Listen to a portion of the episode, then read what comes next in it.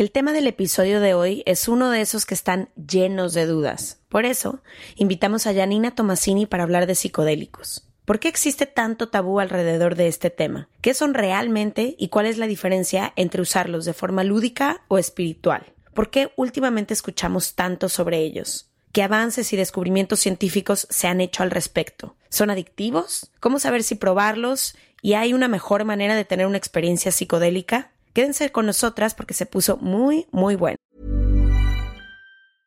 Ryan Reynolds here from Mint Mobile. With the price of just about everything going up during inflation, we thought we'd bring our prices down. So to help us, we brought in a reverse auctioneer, which is apparently a thing.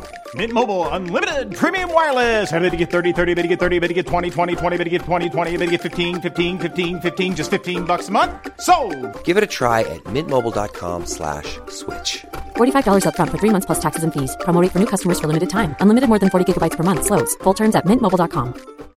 If you're looking for plump lips that last, you need to know about Juvederm lip fillers. With Juvederm Volbella XC and Juvederm Ultra XC, your lip look, whether it's subtle or bold, can last up to one full year with optimal treatment and no additional maintenance. Find a licensed specialist and see if it's right for you at juvederm.com today. That's J U V E D E R M.com. Add fullness to lips in adults over 21 with Juvederm Volbella XC or Juvederm Ultra XC. Do not use if you have severe allergies or a history of severe allergic reactions, or if you're allergic to lidocaine or the proteins used in Juvederm. Tell your doctor if you have a history of scarring or taking medicines that decrease the body's immune response or that can prolong bleeding. Common side effects include injection site redness, swelling, pain, tenderness, firmness, lumps, bumps, bruising, discoloration, or itching. As with all fillers, there's a rare risk of unintentional injection into a blood vessel, which can cause vision abnormalities, blindness, stroke, temporary scabs, or scarring. For full important safety information, visit juvederm.com.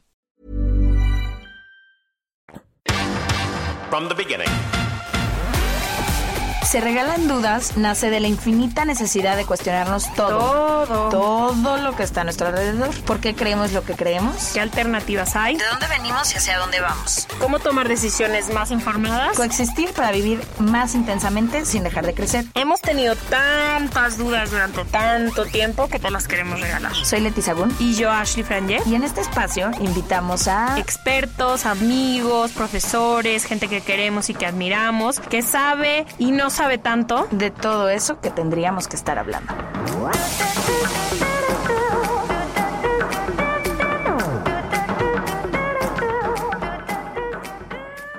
Bienvenidos a otro episodio de Se Regalan Dudas. Antes de que empiecen a escuchar esto, hay un aviso importante. Hoy vamos a hablar de psicodélicos. Si es un tema, no sé, si no eres mayor de edad, si es un tema que no te hace sentir con comodidad, todo esto es bajo tu discreción, también las decisiones que tomes a partir de esta información. Ustedes saben que al final este podcast lo hacemos para informarnos, tenemos un chorro de dudas alrededor de este tema, sobre todo en los últimos años, porque cada vez escuchamos más información que no sabemos si son mitos, realidades, teorías, qué pasa, qué son en realidad. Entonces es importante para nosotras decirles que sobre esto vamos a hablar durante los próximos 45, 50 minutos, que si es un tema que les interesa, bajo su propia discreción pueden escucharlo y tomar sus propias decisiones y si no, es un buen momento para que paren en este instante. Nunca habías dado un anuncio así. Nunca, pero me parece importante por el tema, ¿no? 100%. Y también, sobre todo, no sabemos en qué país nos escuchan. En algunos lugares es legal, en otros no. Entonces, Creo que en casi todo el mundo es ilegal hasta donde sea. Ahorita le preguntamos a nuestra experta. perfecto. Según yo es solo, Ámsterdam. no, solo Oregon en Estados Unidos, o sea, el estado. Y no sé si Portugal. Mm. No sé, la verdad no sé exactamente, pero creo que eso es una de las cosas interesantes. Primero es entender exactamente qué son los psicodélicos, que creo que es algo de lo que tú y yo no sabemos mucho. Me leí el año pasado un libro sobre este tema y creo que una de las cosas más interesantes para mí ha sido entender, creo que nosotras crecimos en esta generación y me acuerdo perfecto de los anuncios en la televisión de di no a las drogas y todas las drogas estaban empaquetadas como en una misma, ¿no? Estaba en el mismo nivel, la marihuana, los hongos, La heroína. la heroína, la cocaína, el crack, como que todo era junto con pegado y entonces por lo menos yo nunca tuve información, era como di no a las drogas y en- es como en general.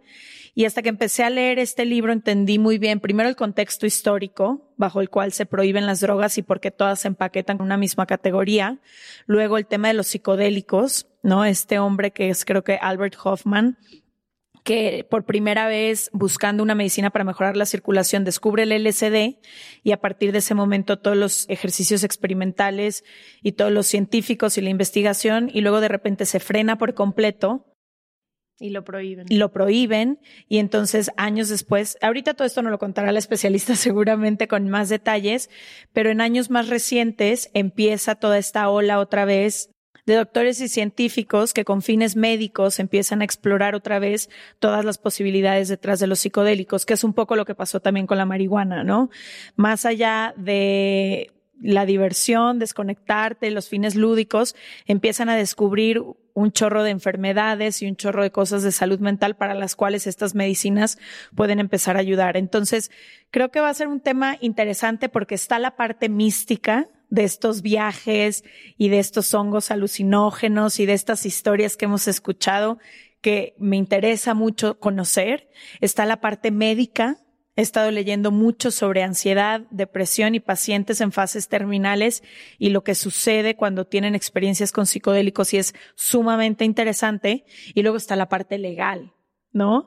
La parte de es prohibido o no es prohibido y por qué los gobiernos prohíben o no una sustancia o la otra. Entonces, si esto es un tema que les interesa, que por lo menos yo creo que es de, de los temas que hemos tenido en Se Regalan Dudas, el que más me genera dudas, quédense porque se va a poner bueno. Sí, también creo que un poco la misión de Se Regalan Dudas ha sido educar y también educarnos, ¿no? Y creo que cuando se habla de drogas o sustancias, hay no solo poca información, está muy revuelta y no se habla sobre la mesa, o al menos en mi casa todavía, madre, sé que me escuchas, se encasillan todas las drogas en el mismo cuadro, todas las sustancias, menos el alcohol, obviamente. Que y porque es legal, pero es de los peores. y yo ni siquiera consumo alcohol. Entonces, no sé, como que creo que lo que me importa y me interesa mucho de este capítulo también es informar a la gente y tener más herramientas, contestar dudas y quitarle un poco este, como este betuncito que tiene esto de que no te atreves a preguntar y creo que solo con información correcta quienes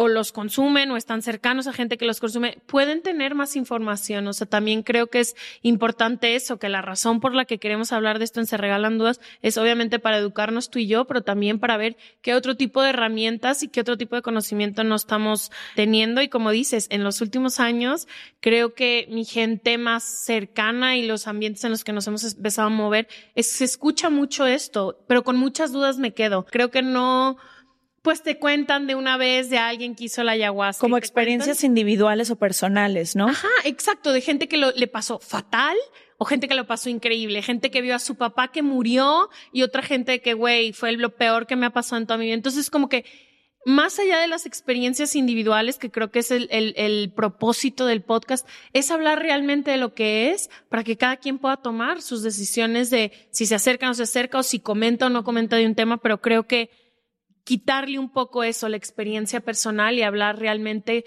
con los datos y con las cosas que se sabe hasta el momento.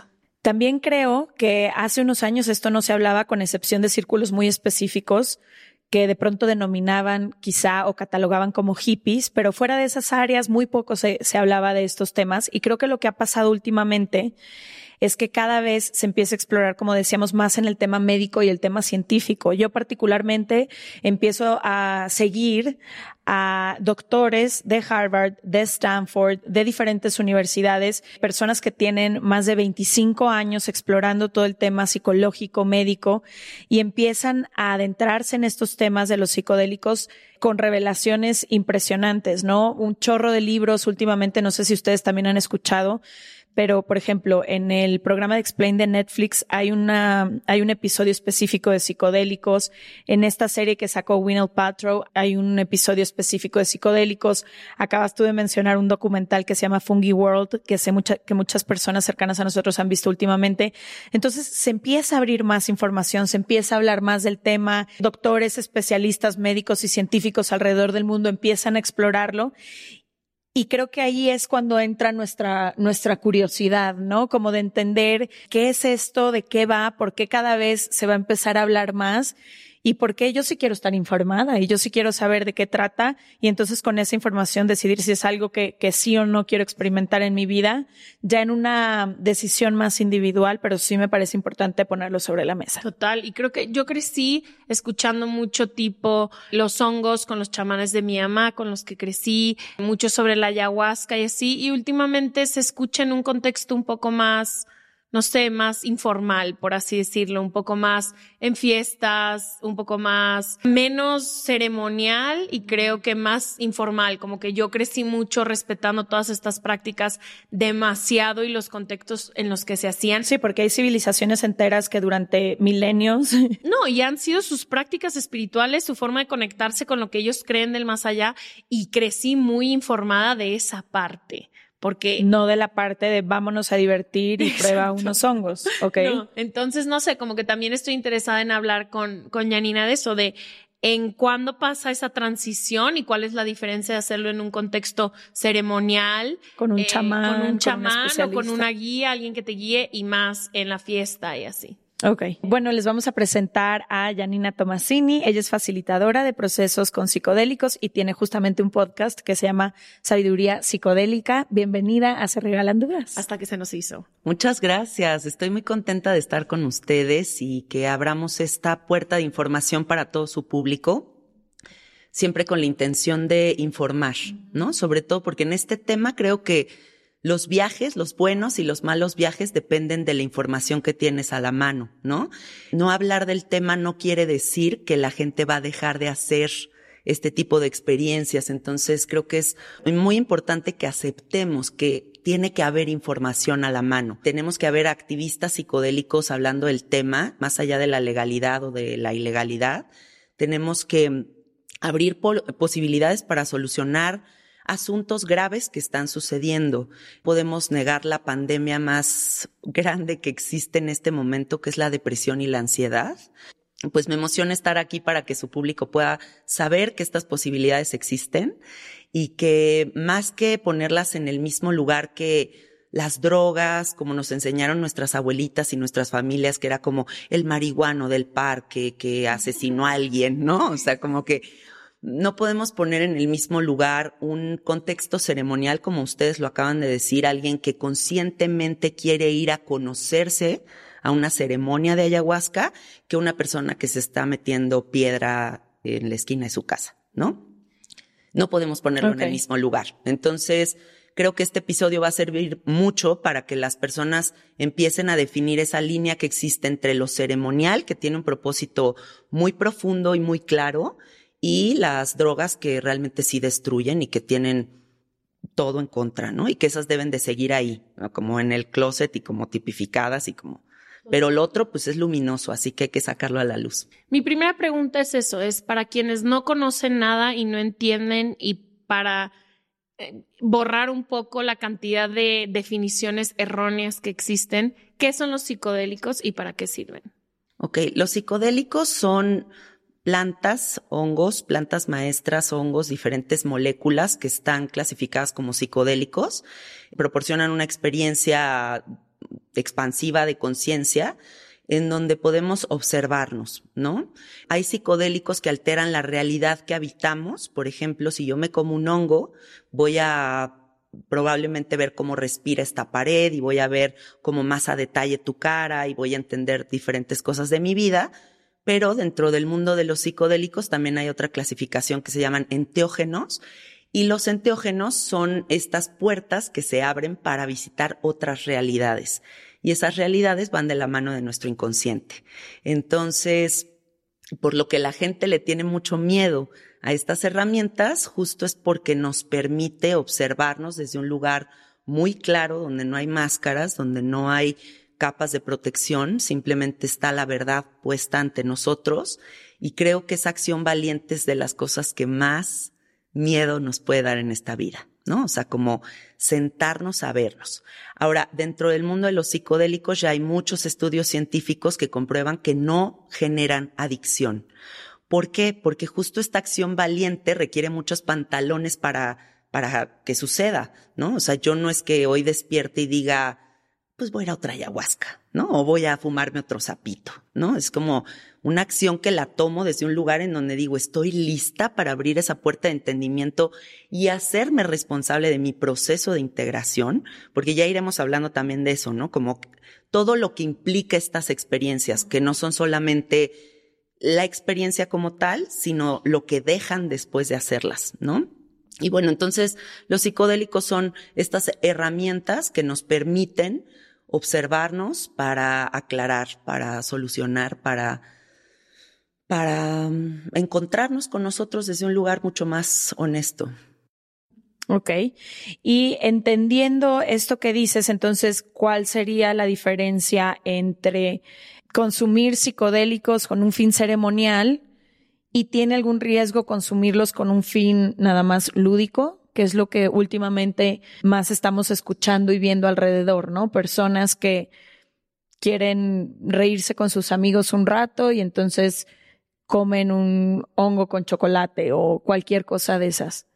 Yo no estoy en contra de los usos lúdicos de, este tipo de medicinas. Encuentro que la experimentación también tiene, va de la mano de un gran aprendizaje, o sea, nunca está uno ileso de la enseñanza. Podrías estar en una fiesta con tus amigos y te están cayendo unos veintes que dices, híjole, ¿no? O sea, estoy aquí bailando con mis cuates, pero al mismo tiempo estoy recibiendo toda esta información sobre mi ser que no la puedo tapar, ¿no? Entonces no le veo nada malo siempre y cuando sean decisiones informadas. Y en un contexto ceremonial, pues bueno, lo más importante para que la experiencia sea segura es que los facilitadores tomen en cuenta las contraindicaciones.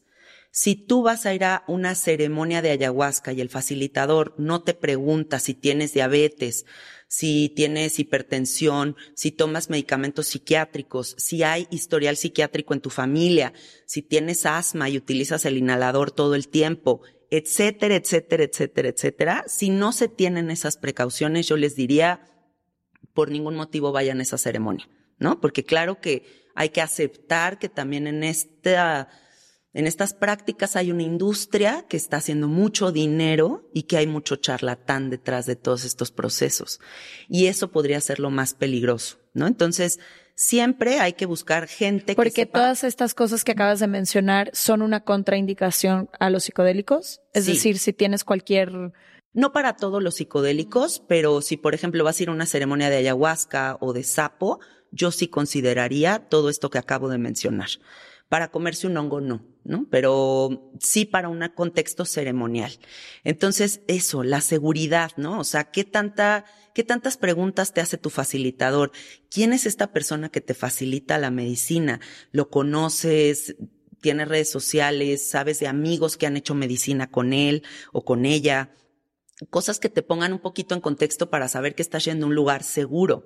Eso es lo más importante. Y si lo vas a hacer de forma recreativa, pues saber que existen miles de páginas actualmente con información súper fiel y súper precisa con relación a dosificaciones, precauciones, en donde sí, en donde no, tipos de hongos, eh, tipos de mezclas de ayahuascas. O sea, existe tanta información al respecto que yo lo único que les digo es, todas las personas que quieran probar estas experiencias, háganlo informados. Si lo hacen informados, están en el área segura de estas medicinas. Y me encantaría eso, que repasáramos cuántos tipos de psicodélicos hay y para qué sirve cada uno de ellos. Ok. Bueno, yo tengo experiencia con muchas plantas de poder y con diferentes medicinas. Por ejemplo, voy a hacer una lista, ¿no? Voy a mencionar de inicio el peyote, que es mexicano, que es endémico de nuestro país y es resguardado por muchas tribus y por muchas tradiciones que, que tienen toda una cosmovisión creada alrededor del uso de estas plantas y por eso también hay ciertas partes de la ley que resguardan estas medicinas, ¿no? Dentro del uso y costumbre no puedes meter a un huichol a la cárcel por usar un peyote, porque es parte de su conexión con la divinidad, es parte de su cultura. Igual que la ayahuasca en Perú es parte de la cultura peruana, ¿no? Entonces, bueno, el peyote a mi gusto es una medicina guerrera, es una medicina donde se siente esta fuerza como del jaguar, se siente la presencia del desierto, se siente este venado azul que tanto describen también como en las cosmovisiones huicholas que dicen que si se te aparece el venado azul es una bendición.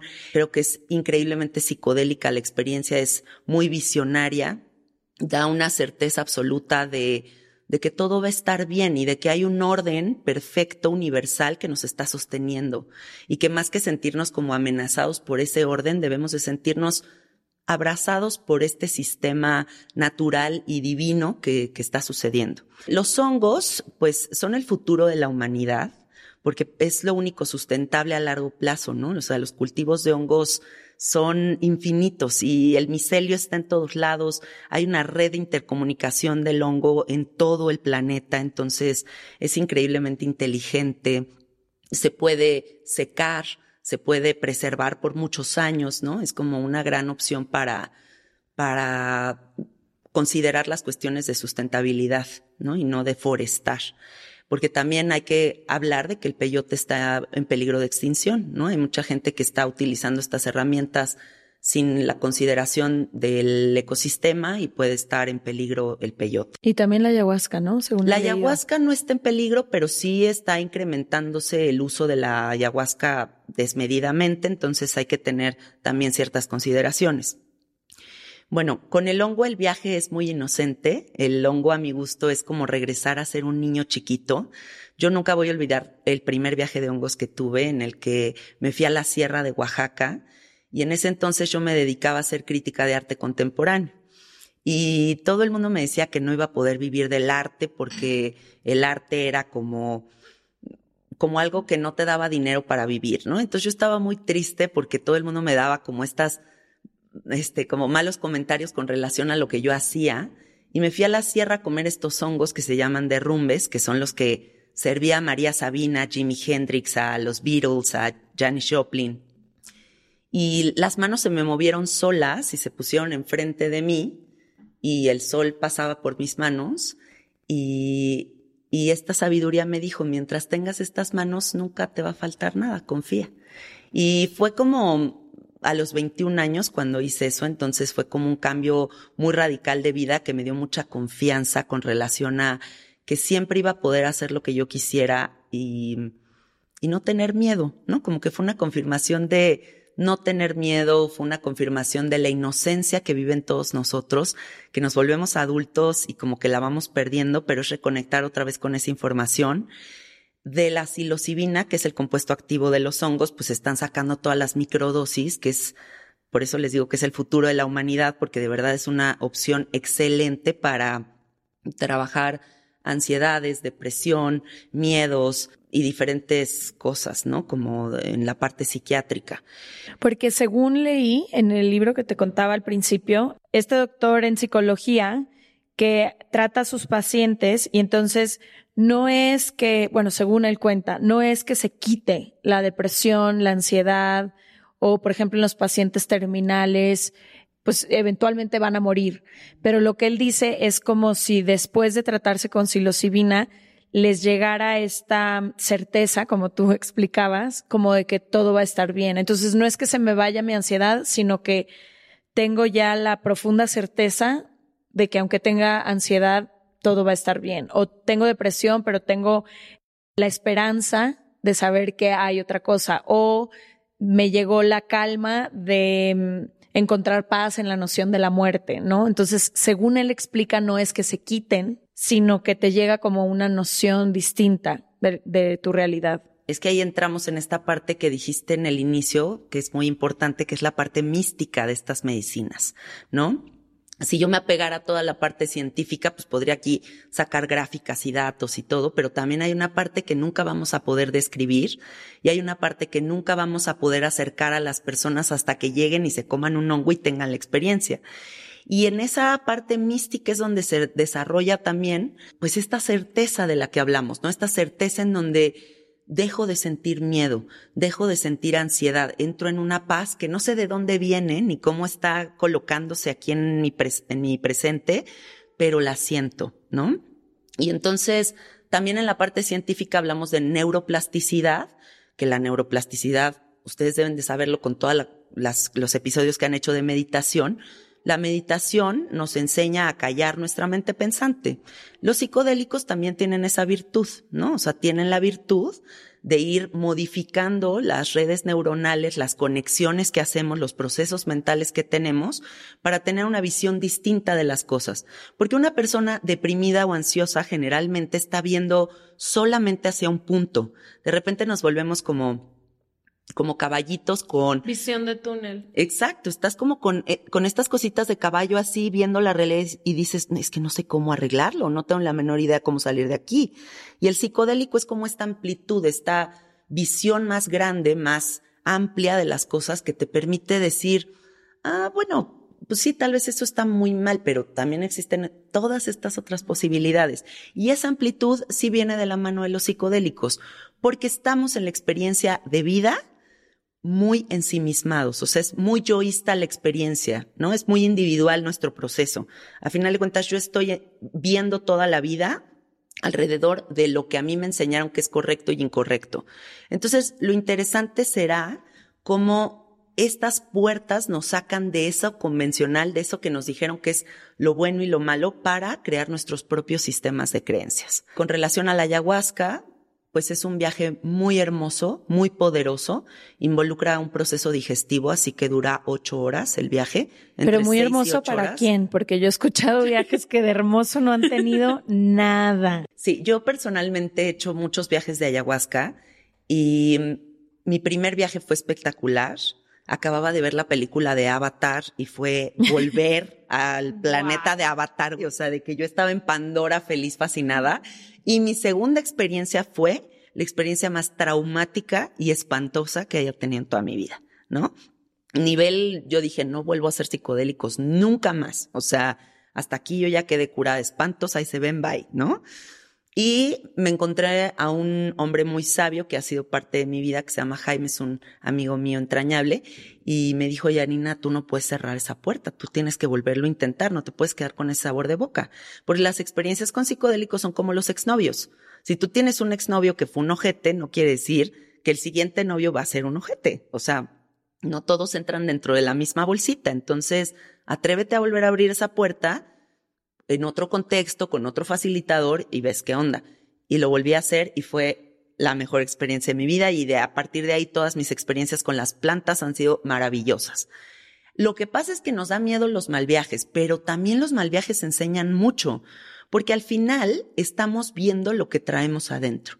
Si traes terror, si traes pánico, si traes miles de ansiedades, si traes una obsesión con el control terrorífica, pues va a salir ahí en el viaje y lo vas a tener que navegar. Y entonces estas experiencias que clasificamos como espantosas, pues son estas experiencias donde nos es mostrada toda esta verdad que decimos, no, no, no, espérate, ¿cómo que yo soy eso? ¿No? Entonces creo que dentro del mundo de los psicodélicos lo mejor es no clasificar como buenos o malos los viajes, sino simplemente como posibilidades que se muestran y que si tú haces un plan de trabajo conscientemente para tu proceso de integración, o sea, si eres una persona que vas y haces una planta maestra, y tienes un proceso con una psicoterapia, eh, una psicóloga gestalt, transpersonal que te ayuda con tu proceso, va a ser maravilloso. Pero si la gente nada más se avienta a ser psicodélicos y sale y pretende que solito todo se integre y la sabiduría del universo me diga qué onda, no va a pasar. ¿Y qué hace la, la, la ayahuasca? O sea, ¿qué te despierta y por qué te lleva a eso que dices, a ver lo que traes adentro? La historia de la ayahuasca es muy interesante porque la descubrió un chamán en una tribu en la Amazonía y hay científicos de todo el mundo que no se explican cómo pudieron dar con un brebaje en el que se mezcla la chacruna, que es un inhibidor de la MAU, o sea, algo muy científico, y la liana de la ayahuasca, que es dimetiltriptamina, ¿no? Y cómo estas dos se mezclan y proporcionan este viaje, porque eso es algo muy elevado científicamente como para que lo hayan descubierto en las infinitas posibilidades de las millones de plantas que hay en la selva, ¿no? Entonces este viaje lo que hace es tomar el control de tu mente, tomar el control de tus pensamientos, es digamos como un amplificador, un proyector de todo lo que traes adentro y que no has querido ver y se te va a mostrar enfrente y lo vas a tener que navegar. Entonces, la, el consejo primordial que yo daría para esta experiencia es soltar, porque de verdad es una enseñanza sobre el soltar el control, es una experiencia muy mindfulness, o sea, es muy, tú, tú, tú, ves cómo opera tu cerebro y cómo quieres irte para el futuro, pero el pasado, pero ya me quiero salir de aquí, pero ya quiero que se acabe. Y te dice, ¿cómo ves que no? Aquí vas a estar por las próximas ocho horas y mejor tranquila y observa, ¿no? Y si hay una voz que te está hablando claramente todo el tiempo. Por eso es que la gente le llama la abuelita, porque es como una abuelita hablándote, es una abuela sabia guiándote en esta enseñanza. Y lo bonito también de la ayahuasca, para que todos se queden tranquilos, es que tiene esta opción muy libre albedrío dentro de su infinita bondad, que es como, pues sí, yo te enseño y te muestro, pero en ti va a estar si tú quieres ejecutar lo que yo te acabo de mostrar. O dentro del mismo viaje yo lo siento como si fuera un iPad donde se me están mostrando imágenes que de repente digo, ay no, yo por ahí no me quiero ir, y te da la opción de next. O sea, o Zoom. O sea, sí estás con control sobre el viaje mientras estás en la ayahuasca. Sí hay una cierta conciencia tuya que puede Control no, porque según esto tienes que soltar bueno, conciencia, o sea, sí puedes ir tomando decisiones. Sí. Cuando esté sucediendo. Sí, puedes tener esta opción de sí me quiero adentrar en el tema de mi mamá o no me quiero adentrar en ese tema o si quiero clavarme por aquí o quiero cerrar esta puertita de por acá, ¿no? Que eso está muy bien. Y bueno, mi tema favorito, que es el sapo, que es el que yo llevo sirviendo por ocho años, me parece la medicina más hermosa y sofisticada que existe en la faz de la Tierra, porque apaga una red neuronal muy importante que se llama red por defecto. Esta red neuronal es la que crea la ilusión de ser un individuo y si apagas esa red neuronal, entonces dejas de estar en la experiencia individual, dejas de ser Janina para ser todo. Y que en ese entendimiento del todo puedas trabajar tres temas muy importantes. Uno, el apego, porque tenemos mucho apego con esta realidad y con toda la materia. Lo que veo, toco y siento. Claro, o sea, ahorita imagínate que me digan, pues un día te vas a morir y de verdad vas a tenerlo que soltar todo, incluso a ti misma, es algo que nos pega fuerte, ¿no? Es como un tema que dices, no, por favor. Entonces, esta medicina tiene esta posibilidad, ¿no? Poder abrir este espacio para ir integrando a tu vida el hecho de que un día te vas a ir y entonces entender lo temporal que es nuestro pasar por aquí y aprovechar la experiencia. Por otro lado, trabajas mucho el hecho de que no tienes control de absolutamente nada, porque es una experiencia de tal descontrol, de tal desconexión de la realidad que te das cuenta de que así es la vida misma. O sea, como en esta teoría budista de que estamos siempre cayendo y que hay un movimiento que no podemos detener, ese movimiento, esa velocidad se siente en el sapo, ¿no? Y por otro lado, creo que trabajas mucho la certeza de que todo es amor, de que de verdad estamos sostenidos por un amor infinito y que el miedo y la desconfianza no debería de ser parte natural de nuestra personalidad, sino deberíamos de regresar a lo que es verdaderamente honesto dentro de nosotros, que es la claridad, la fluidez, el hecho de que venimos a disfrutar, no a complicarnos la vida, ¿no? Entonces, creo que son medicinas que te regresan a esas verdades universales que todos sabemos, pero que de repente se nos olvidan. Y si y nos falta nada más la rana, ¿no? ¿O si ah, explicaste la rana? Bueno, es que esa no entraría dentro de la clasificación de psicodélicos. Ah, no es psicodélico. No es psicodélicos, pero bueno, nada más para mencionarle, el cambó es una medicina amazónica que sirve, es un veneno que se pone a nivel piel para que entre al sistema linfático, sientas como que estás envenenada, todas las defensas, pum, pum, pum, a toda velocidad y matas todo virus, bacteria, germen, todo lo que puede estar por ahí. Vomitas muchísimo, pero no involucra un trance psicodélico. Ok. Y el LSD no es un psicodélico. Sí, también, qué bueno que lo mencionas. ¿Qué es el LSD? Bueno, el LSD es el que descubrió Hoffman, el que mencionaban al inicio, y el ácido lisérgico, pues es esta, es, es un hongo que, que sale del trigo y es, yo también le digo medicina porque de verdad para mí se me hace una medicina hermosísima que te permite redescubrir el mundo. Yo siempre que me meto un LSD siento que estoy en un planeta que nunca había visto, ¿no? A lo mejor y ves una planta y la ves como la planta más asombrosa que hayas visto en tu vida o estás teniendo una conversación estás teniendo la conversación más profunda que has tenido en tu vida, o de repente te sientes a ti misma y dices, güey, soy increíble, está padrísimo ser yo, entras como en mucho amor. Es muy divertido, a mí me dan unos ataques de risa que no puedo parar por horas Y pues creo que eso también es muy terapéutico, ¿no? Como esas risas, esa, esa sensación de estar en un espacio donde no tienes el control de nada y donde no sabes qué está sucediendo. Y con eso me refiero a como esta vacuidad, este momento en donde se abre un espacio donde no estoy en mi realidad y voy a estar cómoda ahí, sabiendo que delego el control y que la medicina me va a llevar para donde yo, para donde la medicina quiera y yo voy a estar bien con eso. Entonces, una, siempre son como, como pasos muy grandes en esa, en ese ejercicio del soltar.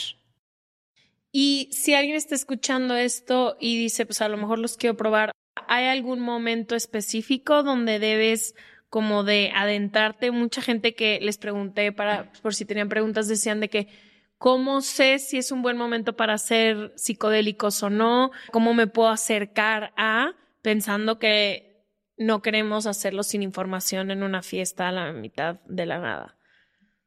Mm, yo creo que es un llamado, un llamado muy profundo que se abre y que, que, algo dentro de ti te dice, no sé por qué, pero quiero ir a fumar sapo, no sé por qué quiero ir a una ayahuasca, pero no debe de ser influida por la moda y la tendencia del uso de los psicodélicos, definitivamente. Ni porque alguien te platica su experiencia mágica o maravillosa, ¿no? Exacto, porque hay mucha gente que dice, ay, es que quiero ir a fumar sapo contigo, Janina, porque mi compañero de la oficina me dijo que está padrísimo.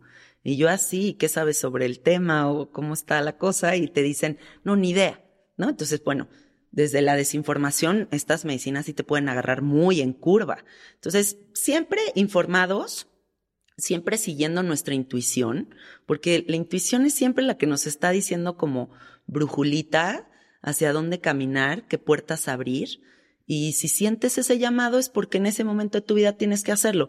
No se trata de que estés en el mejor momento de tu vida o en el peor momento de tu vida, porque son herramientas que suman. Entonces, si estás en un muy mal momento, pues sí, te van a ayudar. Pero también si estás en un muy buen momento, también vas a aprender muchísimo. Entonces, que nunca se abran estas puertas con la intención de que allá adentro esté la hada mágica de los milagros y que nos cure y nos cambie la, existencia, porque eso no existe, se los juro, después de todas las puertas que yo he abierto, después de todas las experiencias con psicodélicos que tengo, yo nunca he descubierto algo que sea la clave de la felicidad. O sea, la clave de la felicidad es la disciplina, es la constancia, es el compromiso con nosotros mismos aquí, todos los días, ¿no? Entonces, que no entren con esas esperanzas. Sí, con que voy a hacer ayahuasca y me va a dar la respuesta para todos mis problemas. Exacto.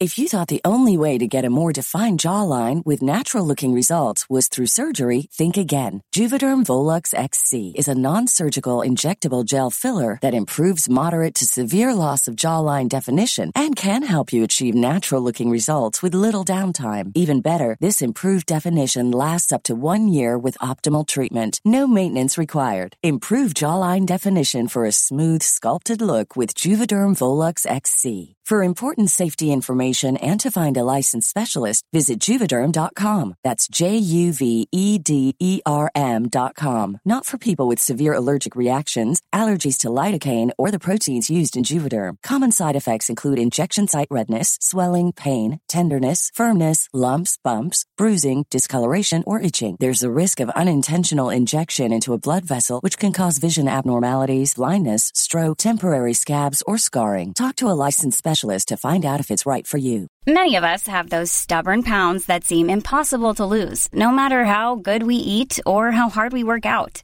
My solution is PlushCare. PlushCare is a leading telehealth provider with doctors who are there for you day and night to partner with you in your weight loss journey. They can prescribe FDA-approved weight loss medications like Wagovi and Zepbound for those who qualify. Plus, they accept most insurance plans. To get started, visit plushcare.com slash weight loss. That's plushcare.com slash weight loss.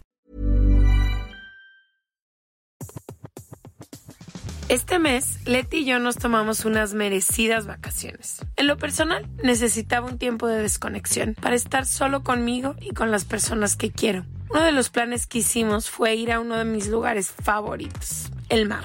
Por eso decidí comprarme un traje de baño lindo, protector solar y algunas otras cosas que quería llevarme a la playa. después de comprar lo que necesitaba, usé una app que se convirtió en mi más grande aliada, porque me regresó dinero en efectivo y me recompensó por muchos de los gastos que hice. La app se llama Hypora y es muy sencilla, rápida y segura de usar.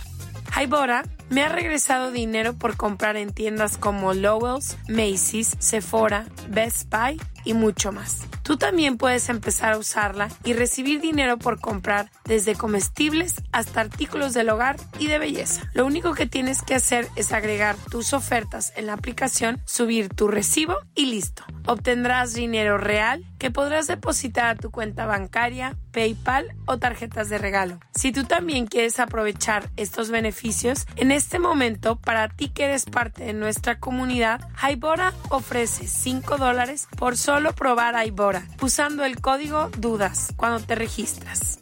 Simplemente ve a la Apple Store o a Google Play Store y descarga la aplicación Hybora completamente gratis para comenzar a ganar dinero en efectivo y use el código DUDAS. Eso es I-B-O-T-T-A en App Store o en Google Play con el código DUDAS.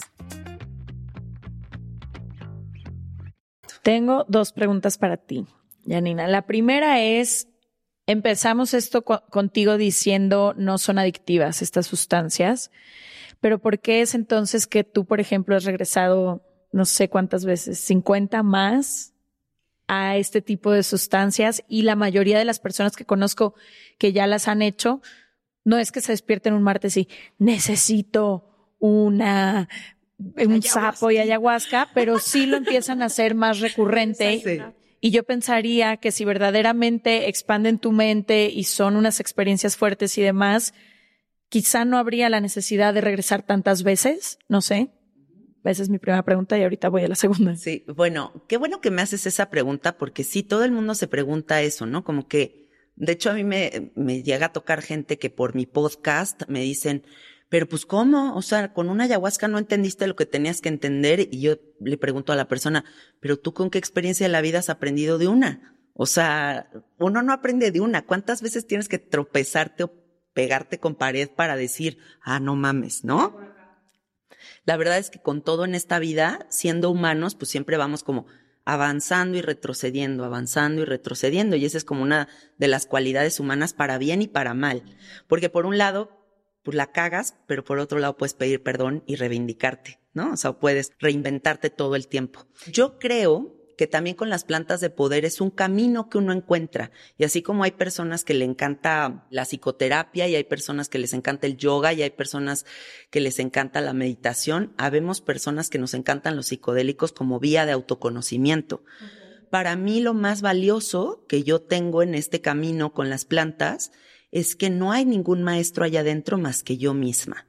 Entonces no hay alguien ajeno a mí diciéndome, estás bien o estás mal, o deberías de hacer esto o el otro, o soy tu gurú y debes de, de, obedecerme, ¿no? Que eso es algo muy hermoso actualmente que vemos a tanta gente manipulada mentalmente, o sea, tanta banda que están tan necesitados de una guía que entonces voltean y dicen, tú, tú dime qué hacer, por favor, ¿no? Y lo más hermoso que nos podría pasar como humanidad es darnos cuenta de que todas las respuestas que estamos buscando están dentro de nosotros. Amén. El lema de Se Regalan Dudas, porque no importa el especialista que ha venido al podcast, siempre llegamos a lo mismo. Todas las respuestas están en ti. Y eso es lo que te dicen las plantas, ¿no? Al final las plantas es esta invitación a que te des cuenta de que estás viviendo tu propia maestría, de que estás navegando tu propia escuela y que nadie va a saber más de ti que tú mismo. Entonces, qué hermosura que existan estos amplificadores de nosotros para vernos.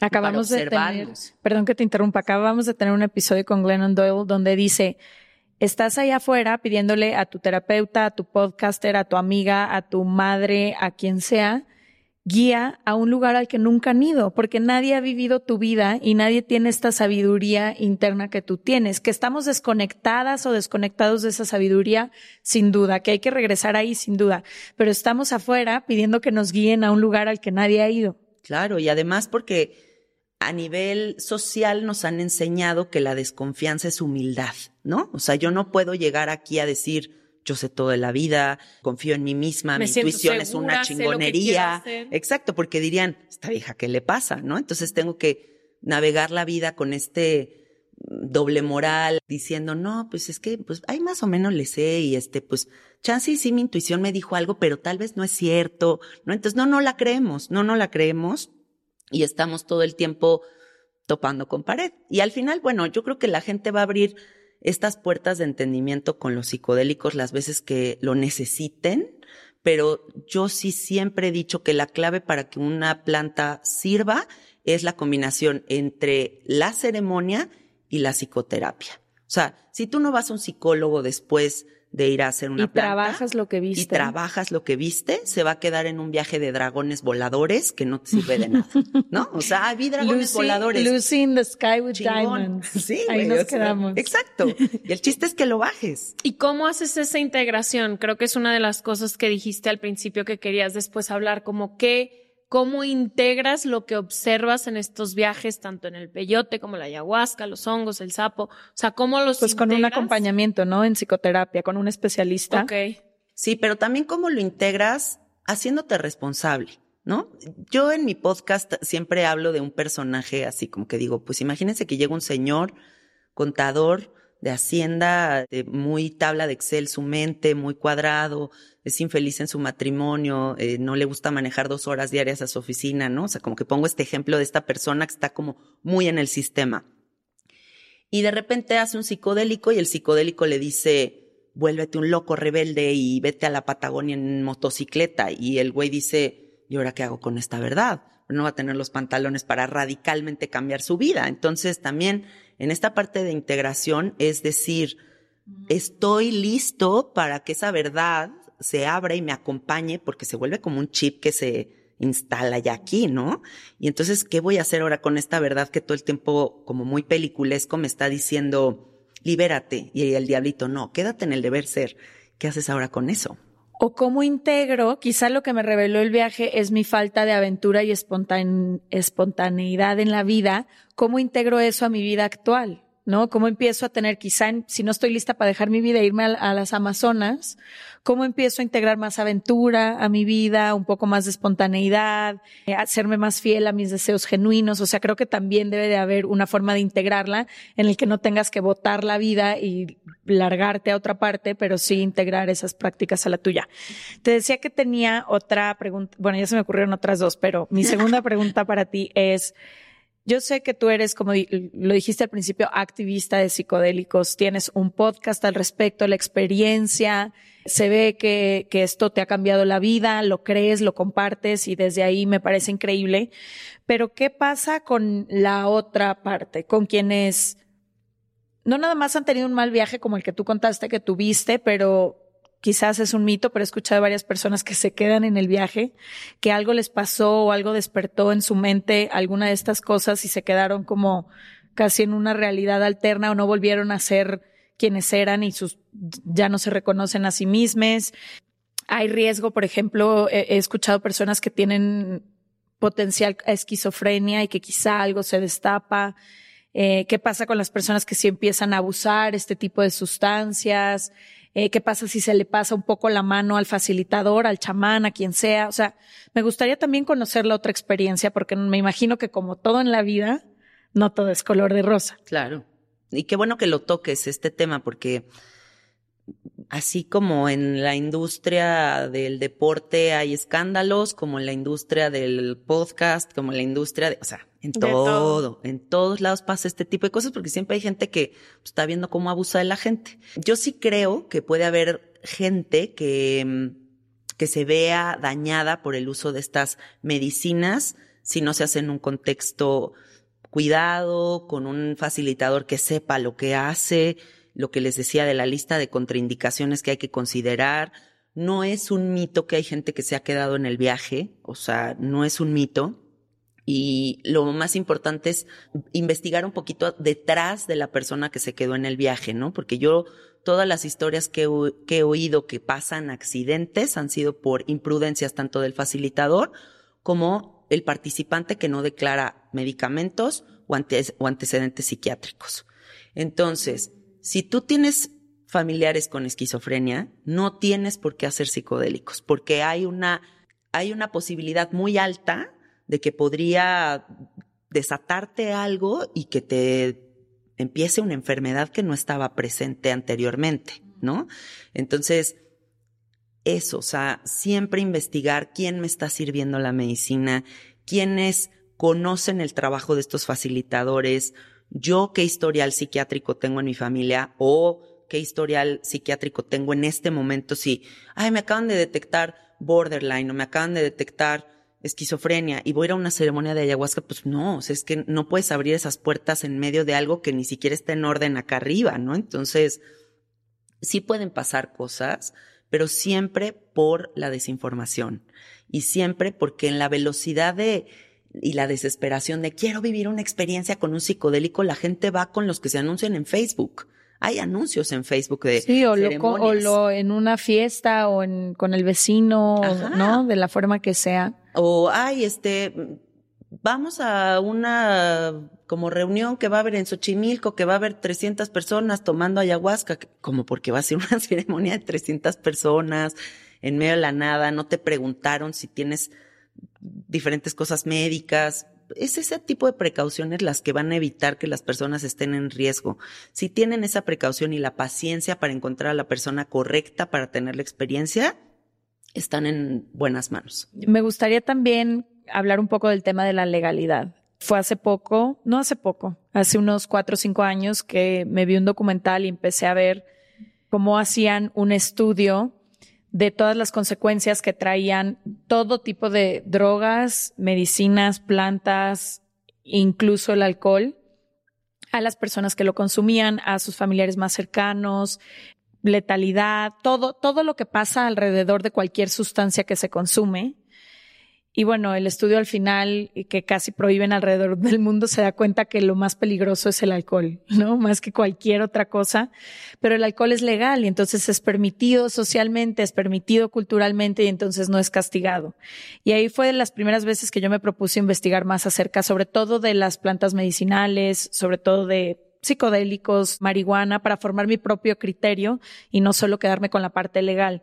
Pero me gustaría conocer, te digo, cuando, cuando empecé a leer el libro que mencionaba al principio, que empezaba a contar un poco, y no sé si ahorita nos puedas contar al respecto, pero que se empiezan a dar cuenta alrededor de los años 60, casi llegando a los 70, que empezaba la gente a explorar un poco con psicodélicos, LSD, etcétera, que empezaban a ser generaciones muy pacifistas, ¿no? Generaciones que empiezan a sentirse conectadas y conectados con todas las personas alrededor, generaciones que no quieren violencia, generaciones que empiezan a cuidar el planeta Tierra, generaciones, y nos podemos acordar de los setentas y de los hippies y de todos esos momentos.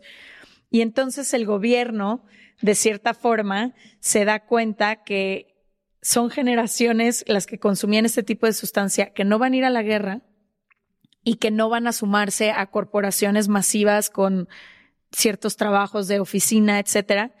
Y entonces ahí es cuando, según este autor, agrupan al LSD y psicodélicos dentro de todo el resto del equipo de las drogas. Pero a mí me gustaría entender por qué siguen sin ser legales y si crees que vaya a pasar un poco como con la marihuana, que con el paso del tiempo, primero con fines médicos y después quizá recreativos, poco a poco se empezará a, a legalizar y entonces así no lo veremos tan mal social y culturalmente porque nos van a decir, ah, sí puedes tomarlo. Me gusta este recorrido que haces por la historia de los psicodélicos, ¿no? Porque es real que en los 70 hubo una revolución psicodélica, un movimiento contracultural que sacó de onda muy cabrón al gobierno, ¿no? Porque está la guerra de Vietnam sucediendo, está toda la gente que ha sido educada para ser parte del sistema, vas a trabajar ocho horas, te vas a casar, vas a tener hijos, vas a pagar impuestos. Vas a apoyar la guerra que estamos haciendo en este momento. Vas a tomar medicamentos que te vendo en la farmacia, vas a consumir A los cuales te vas a volver adictivo o adictiva. Exacto, entonces es como todo un, pues sí, como un ser muy clasificable, ¿no? O sea, como todas estas personas que están dentro del sistema. ¿Y qué pasa? Que el gobierno voltea y se da cuenta de que el LSD Woodstock y toda esta locura que empezó a suceder, empieza a crear personas que se cuestionan qué es verdad, qué no es verdad, qué es verdadero para ellos, qué resuena con ellos, quieren ser parte de un sistema, quieren trabajar en una oficina, ¿por qué me tengo que casar? ¿Por qué tengo que tener hijos? Y pues al sistema no le parece. algo muy importante es que las personas de verdad se den cuenta quién está a favor de tu vida y quién está en contra de, de tu libertad. Yo no creo que el gobierno sea el aliado, o sea, no creo que los psicodélicos son ilegales porque te quieren proteger de algo. Yo, porque entonces el alcohol sería ilegal y todos los fármacos que están en la farmacia serían ilegales, ¿no? Y no un honguito noble, buen pedo sería lo que está tipificado. Entonces, yo creo que pues la ilegalidad es justo porque al sistema no le conviene que empiece a ver todas estas personas que se salen del huacal, todas estas personas que van a cuestionar absolutamente todo, que van a despertar, que se van a independizar. Hay un término bien interesante dentro del mundo de la psicodelia que se llama ecodelia, que es como esta conciencia ecológica que se despierta a partir del uso de las plantas.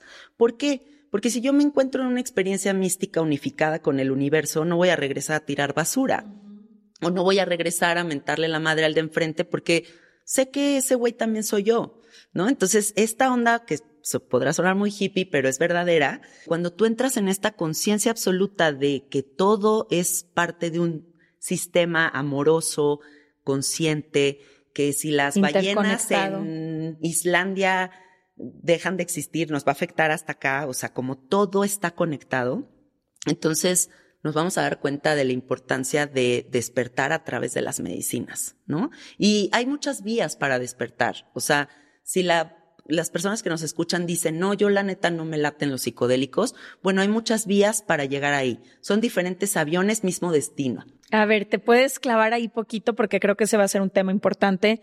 No todo mundo va a querer probar psicodélicos, por más mágica que sea la experiencia de algunas personas, ¿cuáles son otras vías para llegar ahí, para llegar al autoconocimiento, al entendimiento de uno mismo, a entender lo interconectados que estamos todos con sí, nosotros? A perder el sentido del yo. Y con el planeta, perder el ego, exacto. Sí, bueno, yo creo que hay muchas medicinas muy poderosas que están presentes todo el tiempo. Nuestra respiración es la más poderosa de todas, o sea, cerrar los ojos y hacerte consciente de este instante presente, de este único momento que tienes y que es lo único verdadero que tienes porque lo demás se está yendo y quién sabe si va a existir. Creo que es una gran medicina la presencia, la respiración, el amor, la confianza, una práctica sagrada que tú resguardes para ti misma, ¿no? O sea, ya sea comer sano, honrar tus alimentos, saber qué es lo que te comes, si haces yoga, si haces meditación, si haces CrossFit, lo que quieras, o sea, si, mueves tus aguas, si mueves tu cuerpo, si quieres programar estas agüitas de una manera positiva, porque somos aguas, somos programables, o sea, 100% hay medicina en todos lados. La medicina de la gratitud a mí me parece una de las más poderosas que existen. Voltear y decir, gracias que estoy vivo, gracias que estoy sano el día de hoy, wow, ¿no? Ya con eso cambia la energía de tu día. Entonces, creo que la vida es medicina, o sea, nosotros somos medicina. No necesitamos tomar medicina para darnos cuenta de lo psicodélica que es la realidad. La experiencia de vida ya por sí misma es muy locochona, ¿no? O sea, ya hay con qué cortarle, literal. O sea, ¿qué pedo? ¿Qué es esto? No, yo ahorita de verdad volteo aquí y digo, güey, qué, qué trip, o sea, qué trip todo. Entonces, creo que no hay necesidad de abrir puertas de más, o sea, simplemente es cuando tú sientas el llamado, la abres, y si no la abres también está perfecto, ¿no? Habrá gente que en esta reencarnación no va a meditar. Habrá gente que en esta reencarnación no va a autodescubrirse. Habrá gente que en esta reencarnación no viene a sanarse. Ya vemos otros que sí estamos muy en el trip de eso, ¿no? Pero pues cada quien está en su viaje. Y mi última pregunta para ti es, ya entendí que lo del facilitador como todo, como el doctor al que vas, hay que hacerle sus preguntas, su research, como con todas las cosas que consumes, hay que investigar de dónde viene y demás. Entendiendo que lo más importante es o una de las cosas más importantes es que el facilitador sea alguien de confianza o la facilitadora sea alguien de confianza. Que siento que, ahí, perdón que interrumpa, pero va a ser un poco complicado porque no es justo como ser doctor o doctora que puedes acreditar que después de 15 años de estudio esta persona puede estar capacitada y aún así nunca sabes, ¿no? Pero acá siento que es todavía más subjetivo, porque pues a lo mejor te lo recomendó tu prima, pero tu prima que sabe de la experiencia de ese facilitador, facilitadora. Pero ¿Qué otras cosas, no, perdón, qué otras cosas además de eso me tengo que preparar más como física y mentalmente si sí decido hacer psicodélicos? Bueno, primero empezar a ejercitar el silencio, porque no puedes abrir estas puertas cuando la mente está vuelta loca. ¿No? O sea, si yo ando en un acelere y en unas ansiedades y cero tengo ninguna práctica que me sostenga, ni ninguna disciplina que me sostenga, pues me la voy a pasar fatal en la experiencia. A lo mejor ya aprendo un buen, pero el chiste es que se, se la pasen también bien, ¿no? Entonces, creo que empezar a generar un compromiso con una práctica de meditación para silenciar la mente es fundamental. Primero callar aquí arriba y una vez que ya uno comprende que no somos nuestra mente pensante y entras como en esa certeza, tal vez sea más, más fácil abrir esta puerta. Por otro lado, creo que la alimentación es muy importante, sobre todo en procesos que involucran proceso digestivo, como por ejemplo la ayahuasca, ¿no? Si vas a hacer ayahuasca es muy importante dos semanas antes hacer una dieta chamánica libre de animales, se pide también no tener sexo en esas dos semanas, incluso no tocarse a sí mismo, como que toda la energía sexual tiene que estar como completamente guardada para utilizarla en la ceremonia, ¿no? O sea, como para abrir ese espacio, esa fuerza, porque es una fuerza, en vez de que llegues todo desgastado, ¿no? O imagínense una persona que no tiene una pareja estable y dos noches antes de ir a una ceremonia de ayahuasca se acuesta con dos desconocidos y esa energía la llevas a la ceremonia. Entonces, como para, para mantener esa pureza es importante celibato durante esas dos semanas. Después yo creo que es muy importante pues trabajar los nervios previos a la ceremonia porque sí, siempre que vas a ir a abrir esa puerta se siente ese, ay güey, no mames que voy a ir a soltar y a delegar el control a estos niveles, ¿no? Y cómo trabajarlos pues con mucha limpieza visual, auditiva y toda la dieta que se pueda de lo que comes, de lo que ves, de lo que haces en las siguientes semanas, porque todo eso va a influir en tu ceremonia.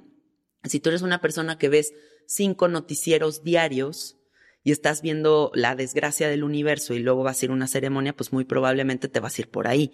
Entonces, mucho cuidado con lo que vean, con lo que escuchen, con, con quienes se visitan en esa semana, ¿no? Para justo llevar a la ceremonia nada más lo que uno necesita llevar y, no llevar cosas de más. ¿Es real que tienes que llevar una intención a cada ceremonia? Depende del tipo de medicina que se haga, pero sí, en la gran mayoría de las plantas sí es importante tener una intención porque va a ser como la dirección que le vas a dar durante tu proceso. Luego hay personas que llegan con 20 intenciones y pues es un pedo porque a qué hora ves 20 cosas, ¿no? Entonces, una bien clara es muy efectivo.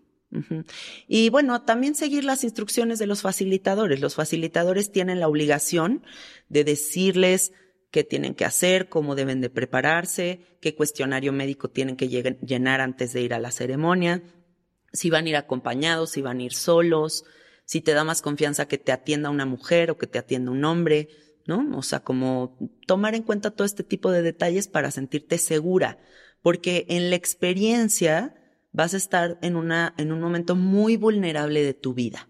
Si vas a estar vulnerable, tienes que estar con una persona que te dé confianza. Y aquí me gustaría dar un consejo que me dio un amigo un día, que fue algo que nunca se me va a olvidar. Cuando tú elijas un facilitador, tiene que ser una persona que punto y aparte de la medicina, sería una persona a la que tú le pedirías un consejo. O sea, una persona que, más allá de la planta que te va a facilitar, tú la ves y dices, si esta persona sí me da confianza para pedirle un consejo. ¿no? Si esa persona va a ser la que va a sostener tu espacio, entonces abre la puerta. Wow. Pues sí, creo que son varios temas a considerar una vez más y nos volvemos a aventar aquí el aviso a discreción de cada quien. Esta es solo información de dudas genuinas que nosotras tenemos alrededor del tema de los psicodélicos.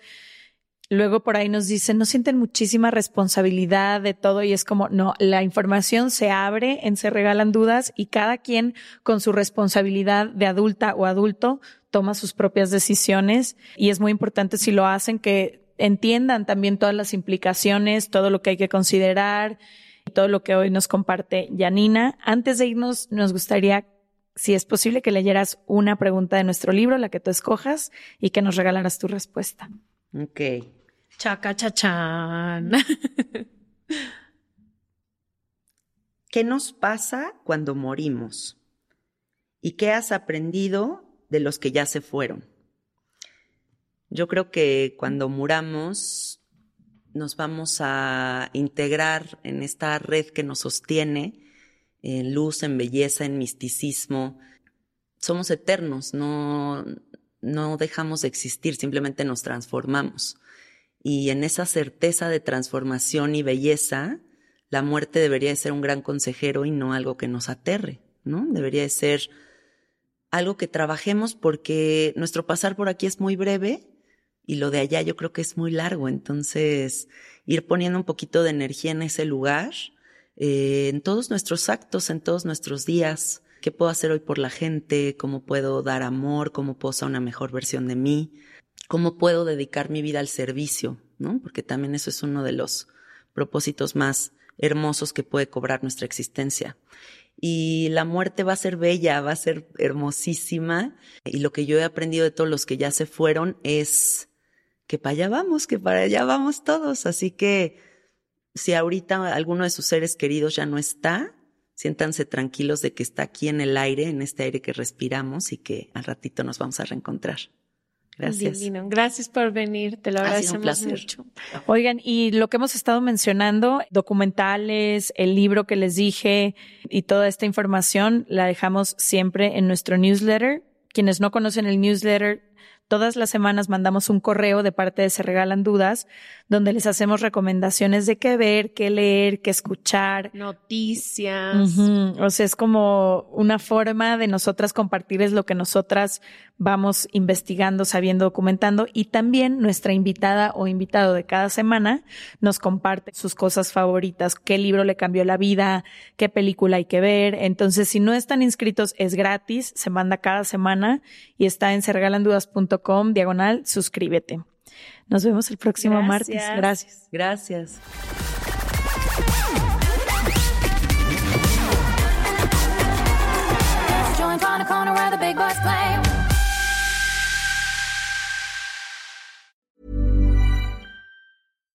Hi, I'm Daniel, founder of Pretty Litter. Cats and cat owners deserve better than any old-fashioned litter. That's why I teamed up with scientists and veterinarians to create Pretty Litter. Its innovative crystal formula has superior odor control and weighs up to 80% less than clay litter.